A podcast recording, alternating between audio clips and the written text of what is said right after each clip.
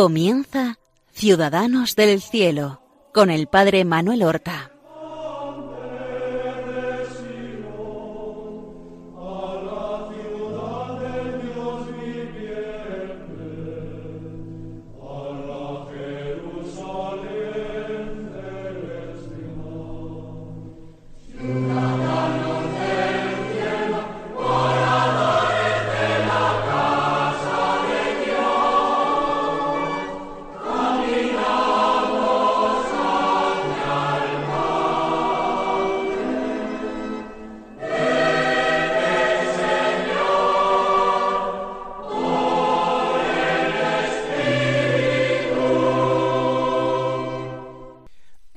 Buenos días, queridos oyentes.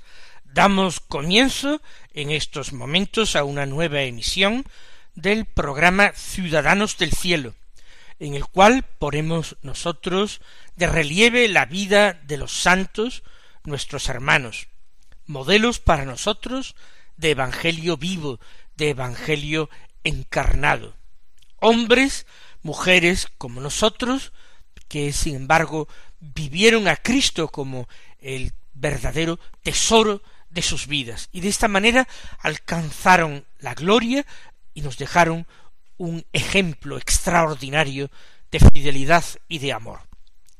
A lo largo de los programas de Ciudadanos del Cielo hemos con mucha frecuencia tomado como materia de nuestra reflexión y enseñanza santos y santas mártires, los que entregaron su vida por Cristo, los que se convirtieron en sus testigos por la ofrenda de su vida, por el derramamiento de su sangre. Han sido muchos de los que hemos hablado, desde niños como José Sánchez del Río, a adultos como el padre Maximiliano Colbe.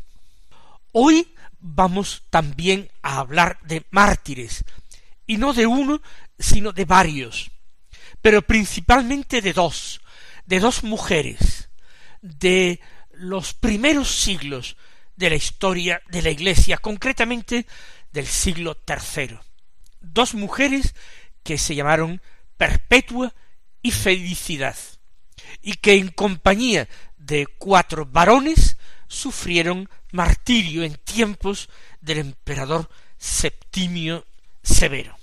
Vamos a tratar de contar la historia desde el principio, pero lo primero que tenemos que decir es que así como de santos muy posteriores a estos tenemos pocos detalles biográficos seguros, de estos mártires conservamos las actas auténticas. ¿Qué son las Pues relatos acerca del martirio escritos no ya en la cercanía, en época cercana, sino inmediatamente después de haberse eh, consumado este martirio. Más aún, en estas actas a veces se reflejan detalles del mismo proceso judicial que se pedía de una manera subrepticia a funcionarios judiciales que permitieran copiar algo que se había reflejado en las actas del proceso judicial en que se había condenado al mártir. Pero en estas actas martiriales de perpetua y, felicidad se conservan datos que no existen de ningún otro santo mártir porque de tres partes que tienen estas actas, una de estas partes, o milagro de la providencia divina, fue escrita por la misma Perpetua, estando en prisión. Pocos días, pocos horas incluso antes de su muerte, y estamos hablando del año tres. Apenas ciento cincuenta años antes había entregado su vida en la cruz nuestro Señor Jesucristo. Estamos hablando de una época muy temprana en la historia de la Iglesia, el comienzo del siglo tercero. Estamos hablando de Perpetua, que es una mujer que tiene sólo veintidós años y que es madre de un bebé que amamanta en la cárcel. Estamos hablando de una mujer como Felicidad, Felicitas, que tiene la misma edad o quizás más joven y que está embarazada y que da a luz en la cárcel. Poco tiempo, pocos días antes de ser entregadas en el circo a las fieras y morir de una forma cruel y violenta como espectáculo de masas enardecidas sedientas de sangre. Una tercera parte de las actas está escrita por la misma Perpetua, una mujer culta que escribe muy bien. Otra parte de las actas está escrita por otro de los mártires, no uno de los primeros cinco que fue detenido, y eran cinco catecúmenos, que recibieron ya en la cárcel el bautismo, porque no estaban todavía bautizados. El sexto se unió espontáneamente a ellos, no había sido detenido y era diácono, y fue catequista de Perpetua. Se llamaba Sáturo. Este diácono Sáturo escribe otra tercera parte de las actas y habla de su propio martirio. Y finalmente la otra tercera parte de estas actas martiriales está escrita por una mano anónima. Muchos piensan que está escrita por ese padre de la iglesia del norte de África que fue Tertuliano. Posiblemente es Tertuliano quien escribe esto, quien recoge estos dos textos literarios, los engarza, los une, le pone un prólogo, les escribe un epílogo que evidentemente no podían haber escrito los mártires, porque es la muerte de estos. Estas actas se escriben, se copian y recopian, se envían a muchísimos lugares, porque esto era el orgullo de la Iglesia de Cartago en el norte de África, donde padecieron persecución estos cristianos.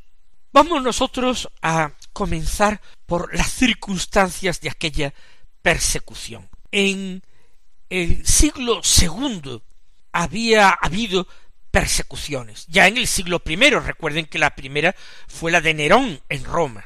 Pero en el siglo segundo, las persecuciones que había habido eran a veces a instancias de jueces concretos y particulares, ante quienes se delataba a cristianos por delitos religiosos contra los dioses del imperio. Y así se actuaba a instancia de parte contra cristianos concretos. Esto fue así en tiempos de Trajano, por ejemplo. Sin embargo, a comienzos del siglo III, la persecución es muy distinta. El emperador es Septimio Severo. En el año 202 sostiene una campaña militar muy difícil en Oriente contra los partos, el pueblo que habitaba en Partia. Y entonces no sabemos exactamente por qué va a dictar un edicto de persecución. Quizás se encuentra en el mismo ejército demasiados cristianos con escrúpulos morales, quizás influye la emperatriz fervorosa pagana, Julia Domna, lo cierto es que decreta persecución no ya contra cristianos concretos, por ejemplo, los que no ofrezcan sacrificios a los dioses o no ofrezcan incienso a la estatua del emperador, decreta persecución contra las iglesias locales, contra las comunidades concretas. Por supuesto, dependiendo de los lugares del imperio donde llegue el edicto, se aplica con más rigidez, crueldad, o con mayor benevolencia, nosotros diríamos haciendo la vista gorda. ¿Por qué? Porque, porque incluso entre los mismos jueces había cristianos. Septimio Severo en su edicto prohíbe las conversiones de los paganos al cristianismo, también las prohíbe hacia el judaísmo. y se asesora por grandes juristas de la época, Papiniano, Ulpiano, para que su edicto eh, sea una pieza jurídica perfecta que no pudiera ser criticada desde ningún punto de vista. En Oriente, que por cierto el emperador se encuentra allí, se aplica con mucho rigor. En la iglesia de Alejandría, donde existía la famosa escuela catequética de Alejandría, es terrible la persecución, está a punto de terminar con aquella comunidad cristiana. Muere, por ejemplo, mártir, el padre del que será futuro padre de la iglesia Orígenes. Es Leónidas, San Leónidas, que muere mártir. En Occidente no es tan virulenta. Sin embargo, en el norte de África, donde es procónsul un tal Escápula, en el año 203 se desencadena con una violencia extraordinaria. Entonces, en una ciudad muy cercana a Cartago, él manda detener a cinco personas, tres hombres y dos mujeres, cinco personas de las cuales hay dos esclavos y tres libres. Y de esos tres libres, dos hombres y una mujer, la mujer es Patricia, de una familia noble, de una familia eh, de dinero, diríamos nosotros, una familia ilustre y acomodada. Los cinco son catecúmenos, se preparan al bautismo, pero están ya bien formados en el Evangelio. No son personas que acaben de conocer a Cristo, de ninguna manera se encuentran ya en la cercanía del bautismo que entonces se cuidaba mucho y ese catecumenado duraba años. El catecúmeno de alguno de ellos, concretamente de Perpetua, llamado Sáturo, era diácono y les anima en el martirio y se ofrece él mismo a acompañar a los mártires sufriendo el mismo martirio como cristiano. Sáturo, diácono de las tres personas que son libres es Vivia Perpetua, la que es una mujer patricia, de buena familia, de familia acomodada. Estaba casada, tenía un niño pequeño y vivían sus padres. Tendría veintidós años. También dos hombres, Saturnino y Secúndulo. Y entre estos hay también dos siervos, que son dos esclavos, un hombre y una mujer, Revocato y Felicitas, que acompaña como única mujer a Perpetua hasta el final y sufren juntas la muerte.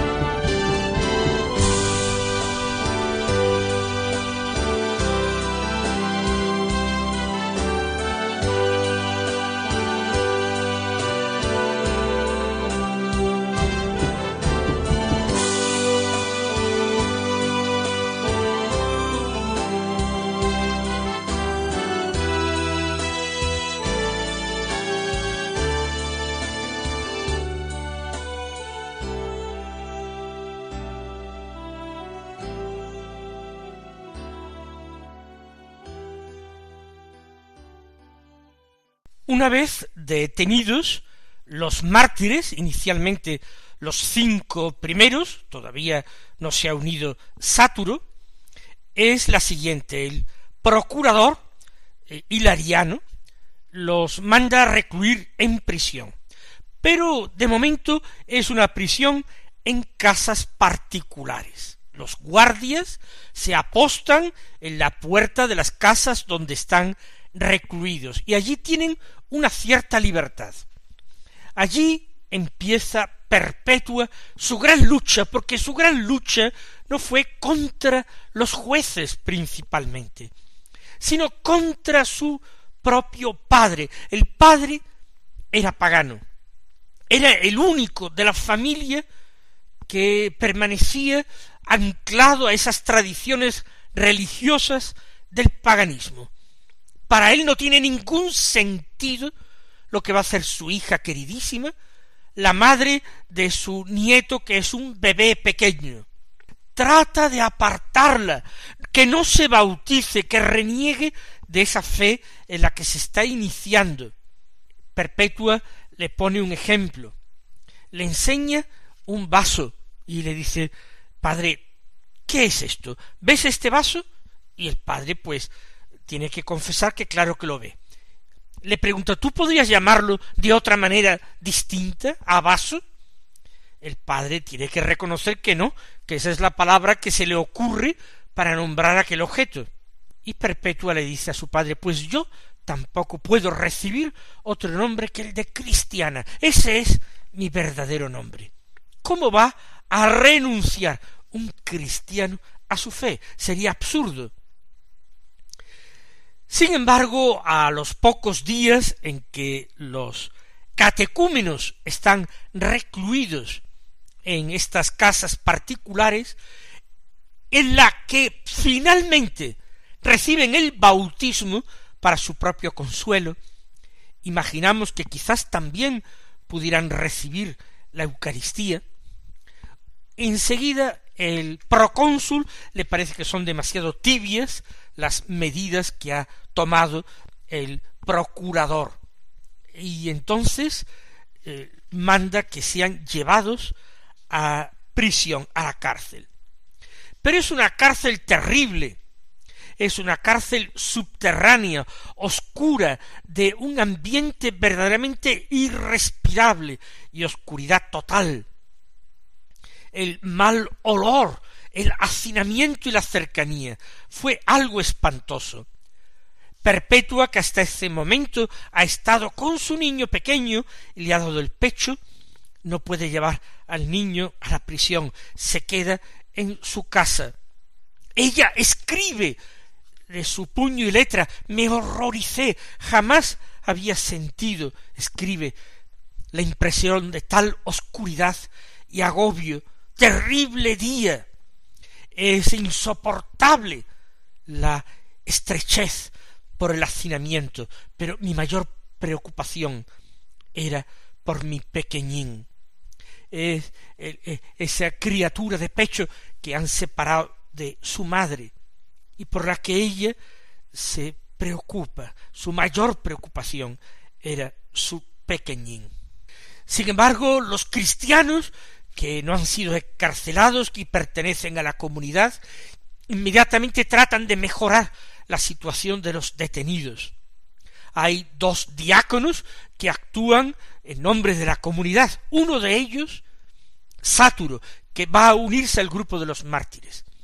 Y consiguen seguramente intercediendo por los mártires ante los carceleros, quizás utilizando dádivas, eh, regalos materiales, dinero, quizás influencias, amistades, consiguen que se les lleve en la cárcel a las celdas superiores, no a esa horrible eh, subterránea. Allí, desde el nuevo lugar en la prisión, pueden ver al mar, estamos en una ciudad costera, entran, pueden entrar las brisas del mar y se sienten más reconfortados. Y allí en esa prisión superior finalmente le permiten a Perpetua tener consigo a su bebé. Y fíjese lo que escribe entonces. Yo daba el pecho al niño que estaba esmirriado por no haber mamado nada. Ella está consolada, unida a su pequeñín y escribe noté como si la cárcel se hubiese convertido en pretorio y ya prefería estar yo allí a ningún otro sitio. Por supuesto, recibían visitas, cristianos de la comunidad, familiares, y el padre y los hermanos de Perpetua la visitaban. El padre por todos los medios intentaba que apostatara de su fe, y eso le hacía sufrir más que la perspectiva de la muerte. Escribe ella, me consumía viendo que ellos se consumían por lo mucho que me querían. En esta situación, un hermano de Perpetua, edificado por el ejemplo, la valentía de su hermana, le dice te veo ya en una alta dignidad. En definitiva, te veo realmente como mártir de Cristo. Pídele a Dios que te haga ver si esto va a acabar en destierro o en libertad. El hermano de Perpetua todavía no se hace la idea, ni muchísimo menos, que aquello pueda terminar en muerte y una muerte tan verdaderamente cruel. La nobleza de la familia, la influencia de esta familia y lo inusual de que se condene a la gente por sus creencias, lo cual, insisto, hasta ese momento en aquella comunidad no se había producido nunca, le hace preguntarle esto, que ya que estás tan cerca de Dios, pregúntale a Dios si esto va a tener un desenlace feliz para nosotros, va a terminar en libertad o en destierro. Esa era una pena grave. Tendría que ausentarse y marcharse, no solo de la ciudad, sino a lo mejor hasta de la provincia, tener que emigrar. Sería una pena gravísima, pero la muerte no entra en sus previsiones. Perpetua acoge el pedido de su hermano y encomienda el tema al Señor, y reza. Y al día siguiente le cuenta que ha tenido un sueño que ella considera profético y revelador. Ella misma lo escribe así. Subía por una alta y estrecha escalera de oro, cuya extremidad tocaba el cielo. A uno y otro lado de la escalera había espadas, cadenas, garfios. Al pie de la escalera estaba un terrible dragón. Sáturo, el diácono, había subido el primero, y al llegar al último peldaño se vuelve y me dice Yo te sostendré, pero cuida de que no te muerda el dragón. En nombre de Cristo, respondí, no me dañaré, no me dañará. Aplasté la cabeza del monstruo poniendo el pie sobre ella. De esta manera ella está describiendo lo que le va a acontecer. Por esa escala empinada sube y sube hasta el paraíso con el dragón azapado, que es la apostasía, que es el demonio que celoso quiere apartarla de su buen propósito. Continuaremos el próximo martes diciendo qué es lo que ella ve en lo alto de aquella escala y cómo se sigue desarrollando esa conmovedora historia de unos pocos días, una de las más bellas páginas martiriales de toda la historia de la Iglesia. Hasta entonces, mis queridos hermanos, recibid la bendición del Señor.